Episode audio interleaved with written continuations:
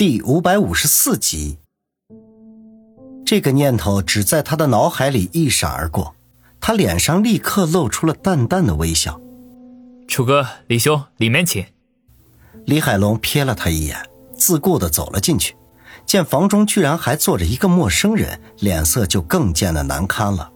找了一个距离孙卫红最远的地方坐下，楚学文则是微微一笑，在王宇的肩头上拍了拍，说道。小雨，你这一个月里做的事情，我们都知道了。看样子东北之行令人迅速成长起来了呀。临行的时候，七爷让我给你带句话。说完，把嘴凑到王宇的耳边，用极低的声音说道：“七爷说，金陵岂是池中物，一遇风云变化龙。”王宇一愣。一时间并未理解这句耳熟能详的话中的含义。等他要问个明白的时候，楚学文已经走了进去。无奈之下，只得跟在楚学文的后面。楚学文见到孙卫红，脸上同样闪过一丝惊讶之色。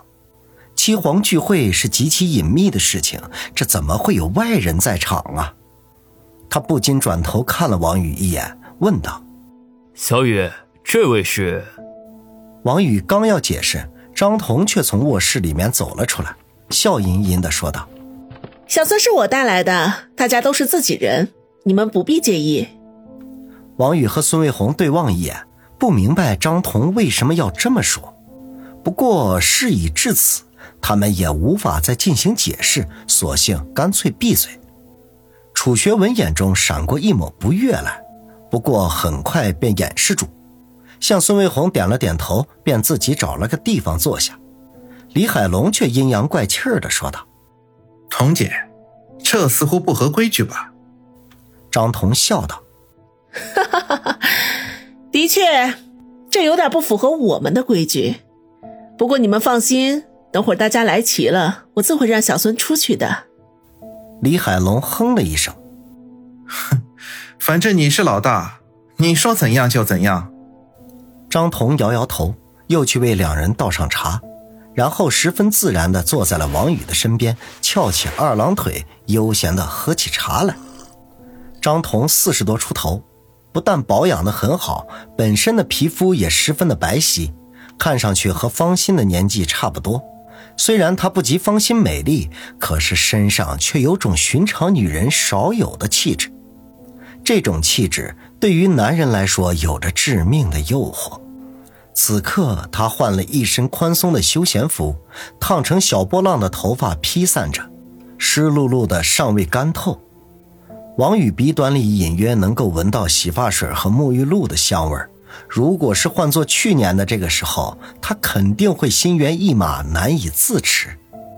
可是现在今非昔比，他已然是沙场老手，对女人有了一定的抵抗力。是以他并未露出丝毫的不妥，而是学着张彤的样子翘起了二郎腿，端着茶杯品起香茗来。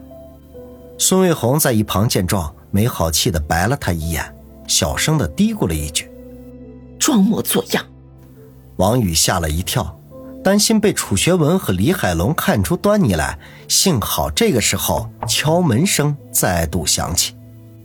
张彤吐了口气，对孙卫红说道。小孙，你去开下门。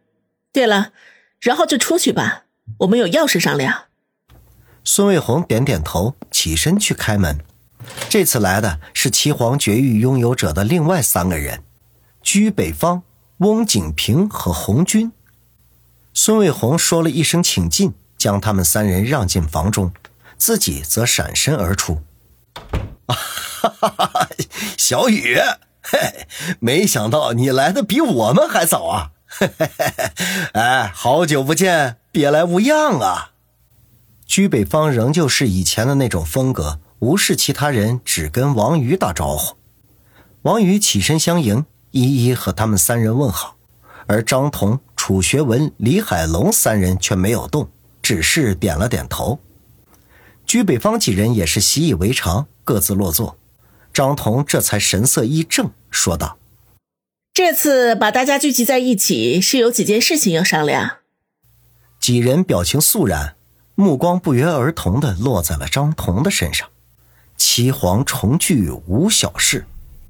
张彤目光扫过众人，最后落在王宇身上，缓缓的说道：“我想，小雨在东北遭遇的事情，大家都已经很清楚了吧？”他此言一出，王宇不由得微微一愣。很显然呐，今天的事情必定与他有关。其他几人并未做出任何的表现，只有居北方叹口气说道。唉，惭愧啊，在我的地头上让自己兄弟受委屈了，我这个做哥哥的感觉到很无地自容啊。王宇刚要张嘴说话，却被张彤摆手打断。这件事情我会给小雨一个交代。我现在要说的是，小雨的这件事情，大家心里头都应该很明白，谁是始作俑者，甚至三爷的死。都与那个人脱不了干系。提到李三爷，李海龙脸色一沉，皱眉说道：“童姐，有话直说，别拐弯抹角。”张彤深深的看了他一眼，却并未按照他的话去做，而是将视线转移到了楚学文的身上。楚学士，这次家族的会议，你陪在七爷的身边，肯定知道他们的意思吧？你不妨在这里和大家说说。楚学文调整了一下坐姿，略微沉吟了一下，才说道：“家族内部的意见是，不管杀掉三爷的幕后黑手是谁，都绝对不会姑息养奸。而且用不了多久，新的悬赏就会公布下来。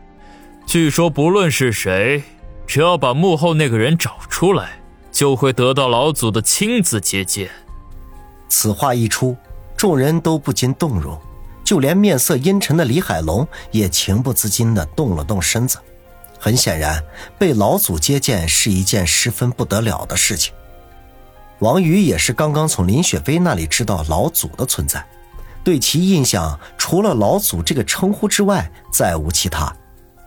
楚学文看出王宇对老祖并不理解，当即说道：“关于老祖的事情，我不能多说，我只能说，老祖一生。”接见四名族外之人，这四个人其中两位已经过世，剩下的两位，一位正活跃在某国的政坛上，一位隐居在太平洋的某座岛屿上，在自己的小王国里过着逍遥自在的生活。